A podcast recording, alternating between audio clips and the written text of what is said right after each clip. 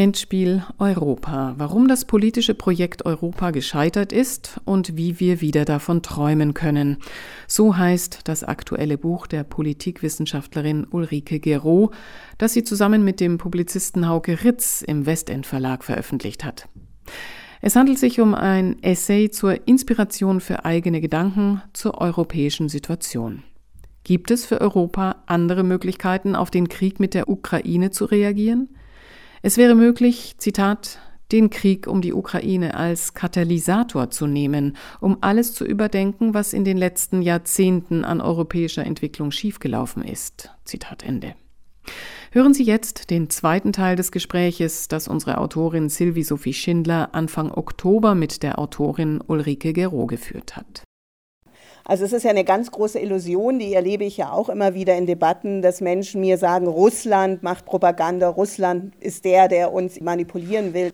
Und wenn ich dann sage, aber wenn Zelensky redet, dann ist es ja ukrainische Propaganda, da müsst ihr ja zuhören.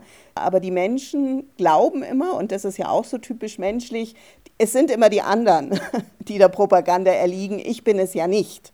Und ich glaube, da müssen wir auch mal runterkommen, um zu sagen, also auch ich bin anfällig, jeder für sich überprüfen, dass ich darauf reinfalle, dass ich glaube, etwas ist jetzt eine Wahrheit, aber dabei ist es eine Propaganda.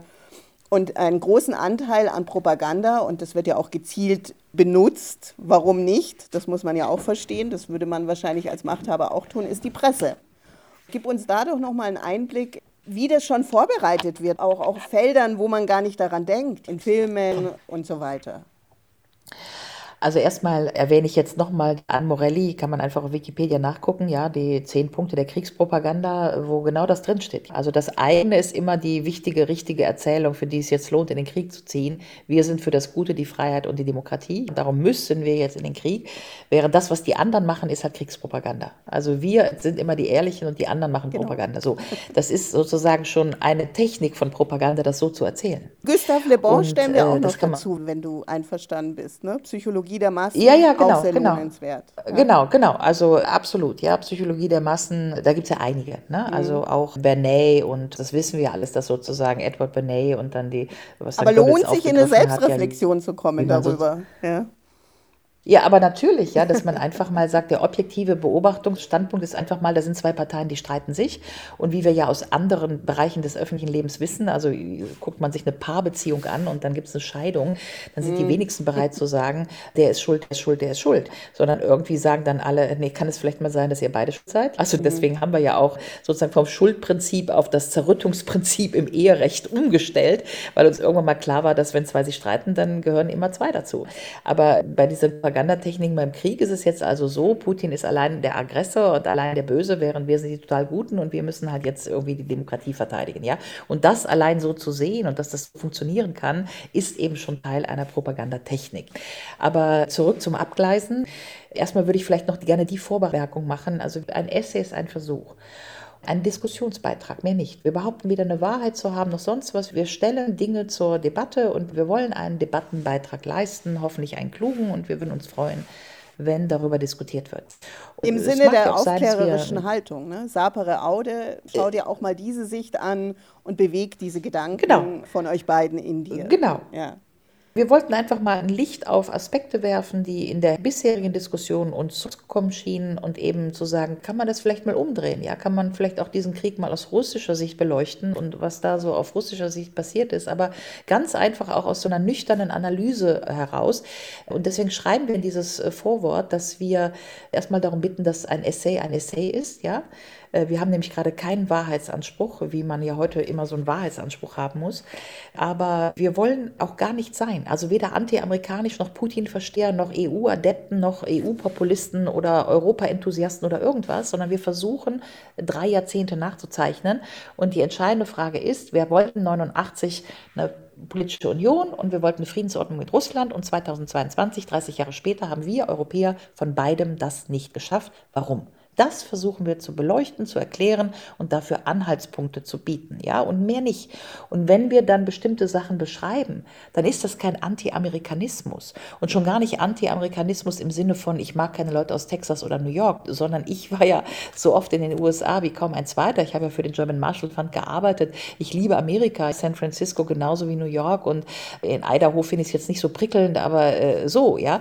Aber das hat ja nichts mit Amerika zu tun, sondern Amerika ist ein Land wie jedes jedes andere Land hat seine Probleme, seine sozialen Gruppen, seine schönen Städte, seine was auch immer. Und vor allem sagst du ja selber, dass du aus amerikanischer Sicht auch verstehen kannst. Also das ist ja auch was ganz Wichtiges, was uns ja jetzt abtrainiert werden soll, dass wir etwas verstehen. Man kann verstehen, wie Putin agiert, man kann verstehen, wie Biden agiert oder auch verstehen, wie Scholz agiert. Das bedeutet ja nicht, dass ich das äh, genauso machen würde und es bedeutet auch nicht, dass ich das gutheiße. Ja? Genau, genau. Mhm. Aber erstmal zu verstehen, dass Amerika als, das, das sagen wir auch in dem Buch, ne, dass Amerika sich ein Land, das wir mal bewundert haben, also gerade so in den 60er, 70er Jahren, wo das ja so doppelt war. Ne? Einerseits gab es den Vietnamkrieg, aber dann gab es auch Woodstock und dann gab es tolle Musik und Pink Floyd und keine Ahnung was. Also Amerika war ja so The American Dream und, und das Land of Liberty und so weiter. Also es hat ja eine lange Zeit eine kulturelle Vorbildrolle gespielt und die ist unserer Meinung nach aber verfrühstückt. Also natürlich ist Amerika das heute nicht mehr, sondern wir sehen ja, ja Woke, Cancel Culture, soziale Verwerfung, wie auch immer, Populismus. Also da ist ja kulturell auch einiges passiert in dem Amerika-Bild. Insofern ist ja schon mal die Frage, wenn man sagt Anti-Amerikanismus, was ist das jetzt eigentlich? Ja, bin ich dann gegen den Deep State in Amerika, also gegen die geostrategischen Planer, die halt immer so eine Weltagenda haben, die vielleicht nicht gut für Europa ist? Oder ist das dann so eine antikultureller Amerikanismus oder ist das dann, dass man sich gegen die Amerikaner wendet? Doch im Leben nicht. Ja, das wollte ich nur klarstellen. Selbst der Begriff Anti-Amerikanismus Rassismus ist auf jeden Fall kein Begriff, der für diesen Essay irgendwie passt, sondern was wir beschreiben, sind Prozesse der Politiksteuerung durch, man nennt es heute Deep State, also tiefen Staat, wo Amerika geostrategische Interessen für sich und seine Interessen geltend macht und diese relativ konsequent verfolgt. Und zwar über Informationskrise, über Propagandatechniken, über Hineingrätschen, wie ich das eben beschrieben habe. Machen wir mal einen konkreten Punkt, um das ein bisschen plastischer zu machen. Also in dem Buch erwähnen wir den Jugoslawienkrieg schon in den 90er Jahren, der natürlich Europa vor den Kopf gestoßen hat, weil wir wollten ja gerade eine gemeinsame europäische Sicherheits- und Verteidigungspolitik und dann passiert Sarajevo und das ist alles ganz schrecklich und dann Bosnien, Serbien und Europa ist handlungsunfähig und dann gibt es diesen Krieg und sehr schnell ist in der Beschreibung des Krieges sind die Serben die Bösen und deswegen müssen die Amerikaner in diesen Krieg gehen, um sozusagen das Gute zu verteidigen, ja und das sind halt diese sogenannten False Flag Operationen und wir haben Artikel gefunden, wo wir analysiert haben, dass zu dem Zeitpunkt der Jugoslawienkriege, ich glaube aus dem Kopf sind es 102 52 PA-Agenturen, die in Amerika sesshaft waren und deswegen auch angemeldet sein mussten. Und diese Agenturen waren eben sozusagen antiserbisch. Und dann kann man natürlich über solche Informationsflüsse, also wie wir eben gesagt haben, wer ist der Gute, wer ist der Schlechte, kann man halt sozusagen Deutungshoheiten erzeugen, dass ganze Presselandschaften, in diesem Fall europäische Presselandschaften, morgens aufwachen mit Radiosendungen, in denen einfach gesagt wird, also die Serben sind die Bösen und die Serben sind pro-russisch und deswegen müssen die guten Amerikaner in diesen Krieg um den Völkermord zu verhindern und so weiter. Und wir hatten ja nachher OECD-Berichte, die eben äh, festgestellt haben, dass so wie das geschildert wurde, dass das nicht stattgefunden hat. Ja, es gibt ja offizielle Papiere und Dokumente, die benennen wir auch, dass die Geschichte doch anders erzählt wurde, als sie gewesen ist. Das ist so ein bisschen wie dann 2003 beim Irakkrieg. Es ja hieß Weapons of Mass Destruction. Saddam Hussein hat Weapons of Mass Destruction, also Massenvernichtungswaffen. Und weil er die hat und weil man die entschärfen muss, müssen also jetzt die Amerikaner einmarschieren, um Saddam Hussein daran zu hindern, hindern, diese Waffen zu benutzen. Und wir wissen eben heute, wir wissen es schon seit dem Blix-Report, der irgendwie zwei Jahre später stattgefunden hat, wir wissen eigentlich seit langem, dass es diese Weapons of Mass Destruction nicht gegeben hat. Und das sind solche Beispiele für Erzählungen, die man im Prinzip fast frei erfunden, ja, in so eine Presselandschaft drücken kann, wenn man eben wie Amerika dazu die entsprechenden Informationstools hat, also genug Radiosender, genug Fernsehsender. Wir beschreiben das sehr ausführlich auch und sehr detailliert, und wir haben auch eine Menge Zitate, zum Beispiel von Obama selber, der an einem Moment, ich glaube 2008 schon gesagt hat, vielleicht ein bisschen später, now we have the possibility to write Russia down oder so aus dem Kopf. Ja, also das heißt, wir Amerikaner haben Information Informationsnetzwerk, das die Welt umspannt und mit dem es uns gelungen ist, Russland abzuschreiben, also Russland schlecht zu schreiben. Und, das und nicht nur in der These, Presse. Ja. Genau, nicht nur in der Presse, aber das ist diese These, Kriege fangen in der Presse an. Das heißt, genau. erst muss ja ein Land schlecht geschrieben werden. Und erst wenn es schlecht geschrieben ist, kann es ja dann irgendwie böse werden. Und erst wenn es böse ist, kann man ihm zuschreiben, dass es das und das Böse tut. Und dann kann man argumentieren, weil es das und das Böse tut, müssen wir jetzt gegen dieses Land in den Krieg ziehen. Um das nur zu vergleichen, also die Ausgrenzung, das Schlechtschreiben ist erstmal der erste Schritt der psychologischen Kriegsführung. Wir haben das ja bei der Corona-Diskussion mit den Nichtgeimpften gesehen. Erstmal mhm. mussten die ja diskreditiert werden, als unsolidarisch. Also erstmal musste man aus diesen Leuten schlechte Menschen machen. Und erst als sie schlechte Menschen waren, konnte man sie ausgrenzen. 2G, ja, du bist ja schlecht, du hast dich ja nicht impfen lassen. Deswegen ist es jetzt auch gerecht, dass wir mit dir 2G machen. Das ist ja der Prozess. Oder wenn ich das jetzt mal so personalisiere, ja, diese sozusagen, das Schlechtschreiben ist immer der erste Schritt zur Ausgrenzung. Und das ist psychologische Kriegsführung. Ich werde ja aktuell schlecht geschrieben über Plagiatsaffären, die da völlig hochgejudged werden. Und ob ich jetzt Plagiat gemacht habe oder nicht, interessiert niemanden. Es fragt doch keiner nach. Und wie umfangreich das war oder verhältnismäßig oder ob das nur ein falsches Komma war, fragt auch niemand. Aber wenn man das nur oft genug wiederholt, Frau Giro hat plagiiert, dann ist das eine Setzung, eine sprachliche Setzung, genau wie man oft genug wiederholt, Saddam Hussein hat was zum Vernichtungswaffen und dann wird der oder diejenige schlecht geredet und dann ist man draußen, also man wird ausgegrenzt und nach der Ausgrenzung kommt die Absonderung und dann ist man so schlecht gemacht, dass man ja auch bestraft werden kann. Saddam Hussein kommt dann der Krieg, ich weiß nicht, welche Strafe mich erwartet, aber bestraft werden ja. darf oder kann mhm. man in der Öffentlichkeit ja. nur Leute oder Kriege führen, die man zuvor so diskreditiert hat, dass es am Ende dann alle vernünftig finden, wenn diese Person oder dieses Land wirklich fertig gemacht wird. Ich würde gern, weil du hast mir regelrecht die Vorlage gegeben, da nachfragen, was es mit dem Plagiatsvorwurf auf sich hat. Lass uns das in den Schluss nehmen unseres Gesprächs.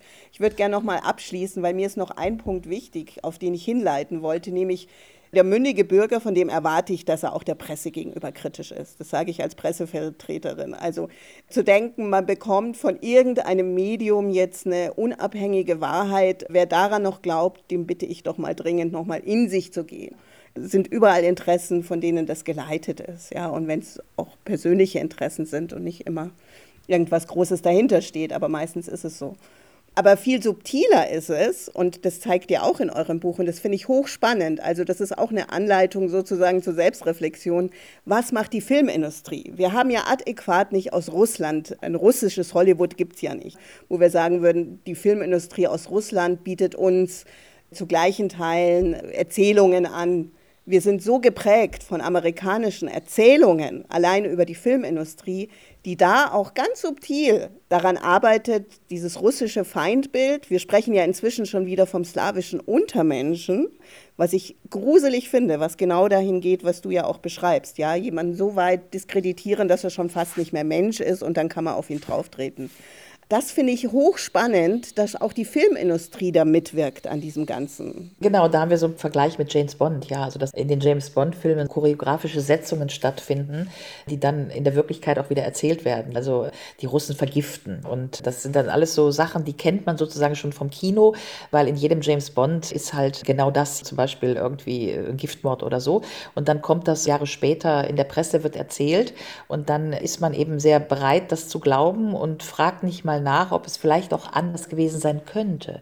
Es kann ja auch so gewesen sein, dass auch was dran ist, aber es kann ja eben auch anders gewesen sein. Abschüsse von Flugzeugen und so weiter. Wir geben eben ein paar Beispiele.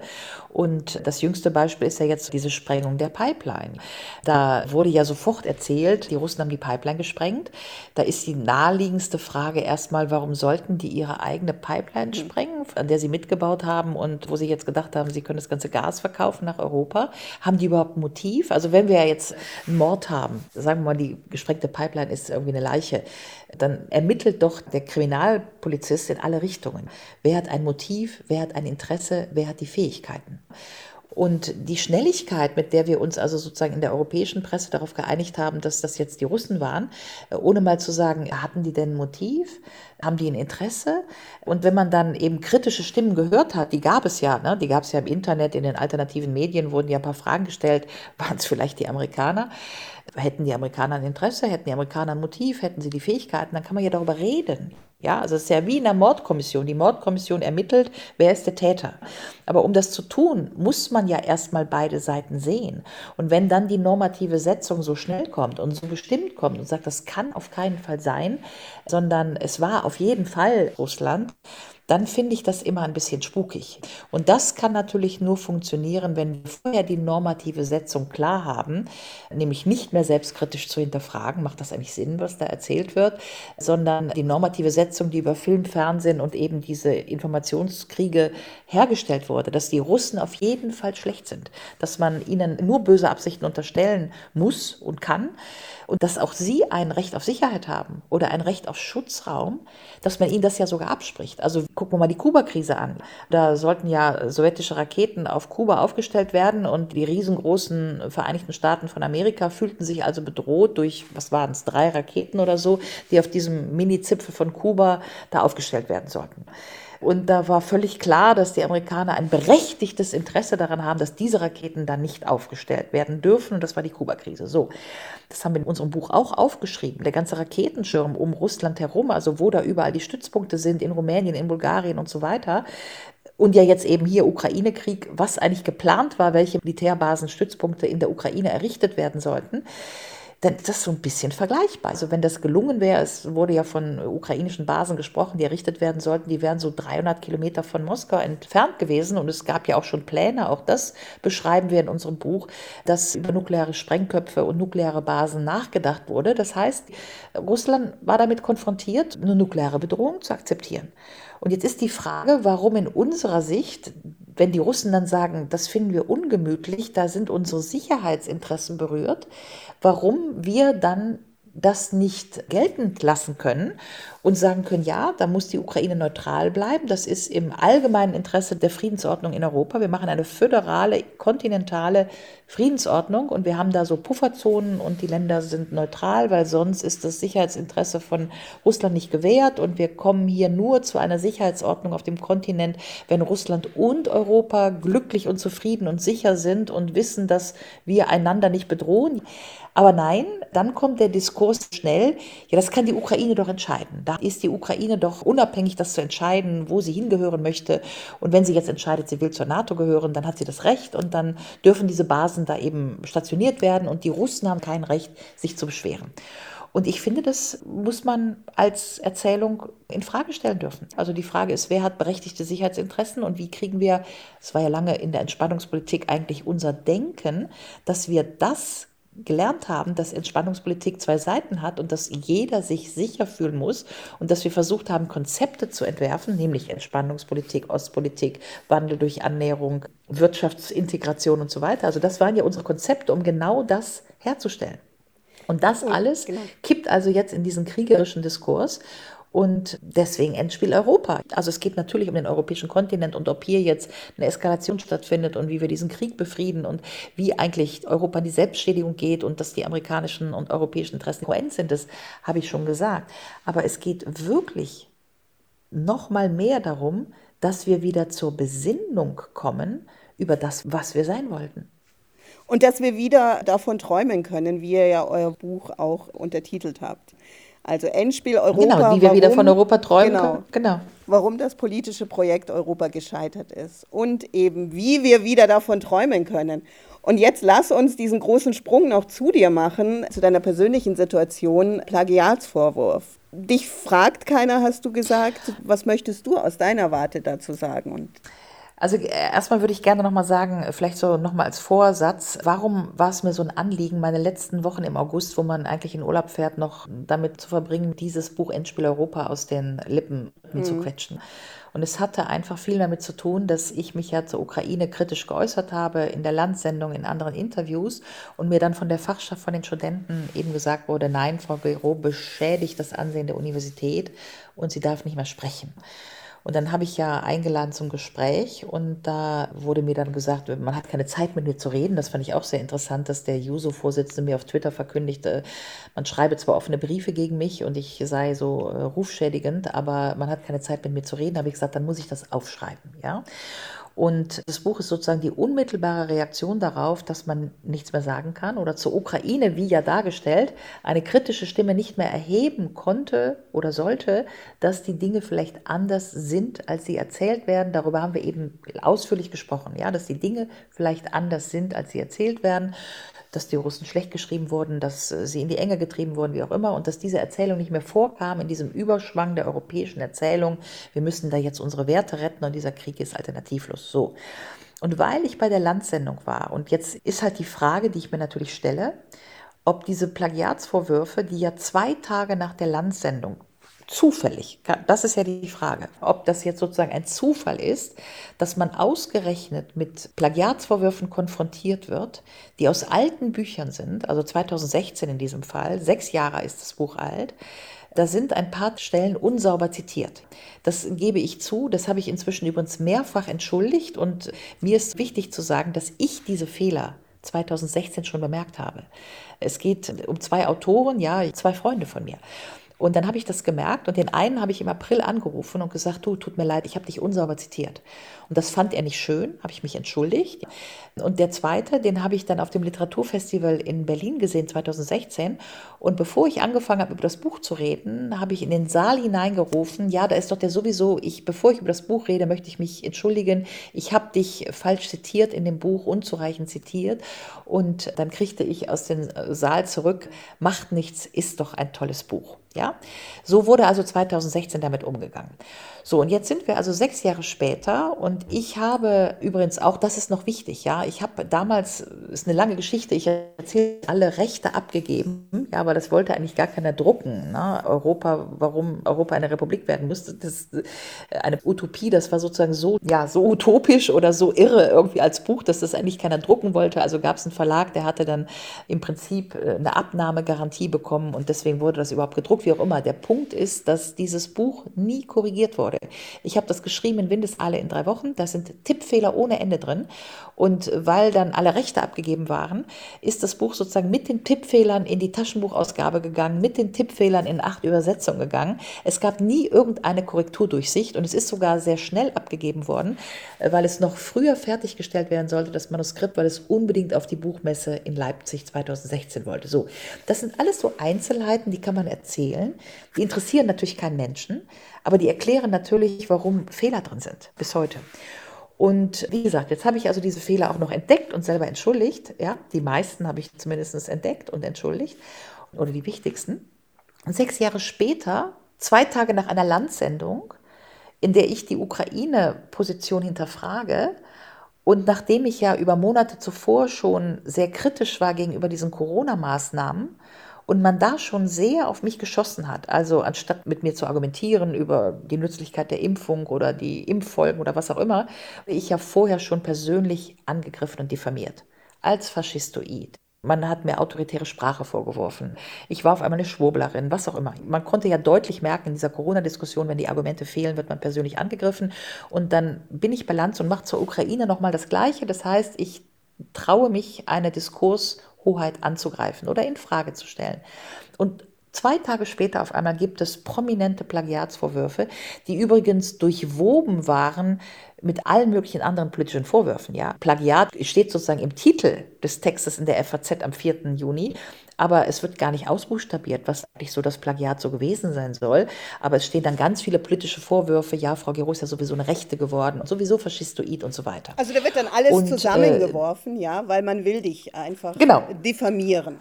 Und vor allen Dingen ist der Artikel dann auch noch hinter einer Bezahlschranke. Um Hauptsache, die Überschrift ist, Gero hat plagiert. Und dann ist ja schon mal die Frage, wer bezahlt denn jetzt dafür, um das zu lesen? Aber die Überschrift bleibt. Alle haben jetzt mal gelesen, Frau Gero hat plagiert. Die Einzelheiten interessieren nicht. Das Ganze ist verwoben mit politischen Vorwürfen. Und es geht sowieso um ein Buch von 2016, dessen Fehler ich schon entschuldigt habe. Ja? Also da kann man sich ja mal Fragen stellen oder zumindest auch Fragen stellen, warum das zwei Tage nach der Landsendung kommt. Oder solche Kleinigkeiten, dass dieser Artikel vom 4. Juni in der FAZ am Vortag, also am 3., das kann man ja alles nachzeichnen, am 3. Juni schon um 22.30 Uhr auf Wikipedia verlinkt wurde.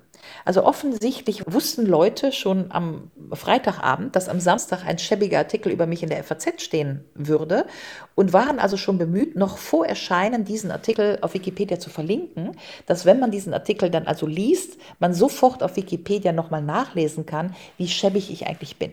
Ja? Also dein Beispiel und um ehrlich ja zu sein, ja? ja, man kann ja nur noch System dahinter vermuten. Ja, ja es müssen sich ja. ein paar Leute absprechen, das wollte ich noch sagen.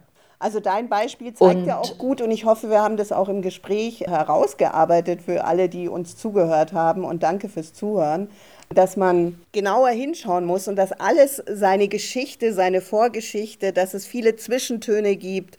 Und deswegen zeigst du das ja auch zu Recht in so einer Akribie auch auf, dass du sagst, okay, man kann jetzt lapidar irgendwelche Überschriften formulieren, egal in Bezug auf wen, aber was und ich glaube, diese Präzision, die brauchen wir. Was steckt da dahinter? Da braucht es auch Zeit. Und es wäre gut, wenn sich die genau. Menschen mehr Zeit dazu nehmen würden, bevor sie sich eine Meinung bilden, weil man auch heutzutage glaubt, man muss ganz schnell irgendwo stehen. Steh doch mal gar nirgendwo. Das könnte man ja auch mal sagen. So, Genau, und das ist sozusagen ganz egal, ob es um die russische Pipeline geht. Also die Pipeline, das haben die Russen zerbombt oder eben Frau Gero hat plagiiert, ja. Also so die Überschrift ist die Setzung. Keiner hinterfragt das. Und dann, wenn man das nur oft genug wiederholt, das ist ja dann die Strategie, dann, dann glaubt man das einfach. Ja, es gibt ja auch empirische Untersuchungen dazu, wie oft man eine Sache wiederholen muss, bevor sie zur Wahrheit wird.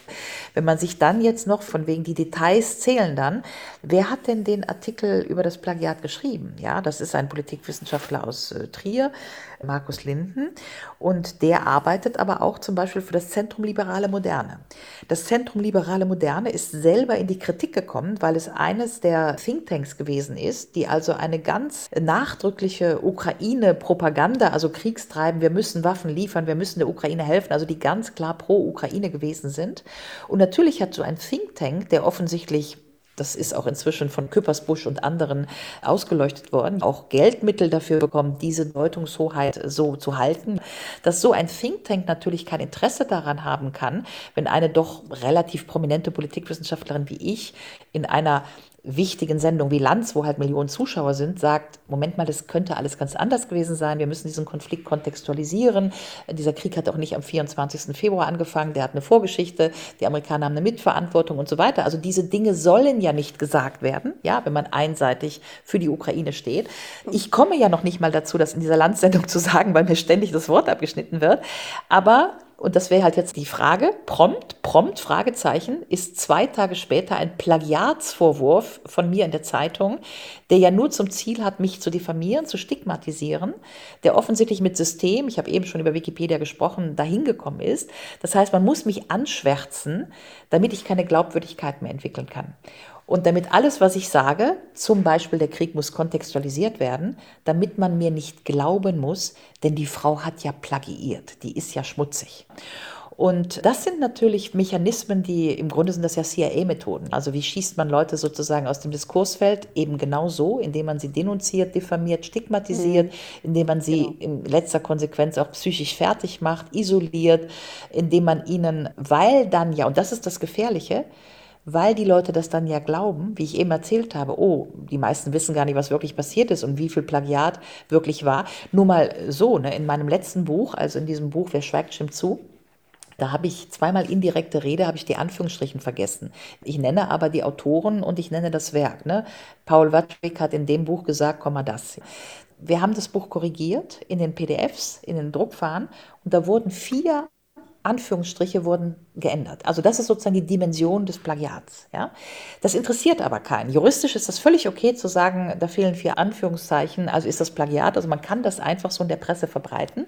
Und das Problem halt für mich ist ja, dass wenn das einem so verbreitet ist und die Leute sich im Detail nicht drum kümmern, wie wenig oder viel war das jetzt und war das mutwillig oder nicht, dann ist das versendet. Dann haben alle das jetzt mal, wenn es oft genug wiederholt wird, haben jetzt kapiert, oh, die Gero, da war irgendwas mit der. Irgendwas ist die schlecht.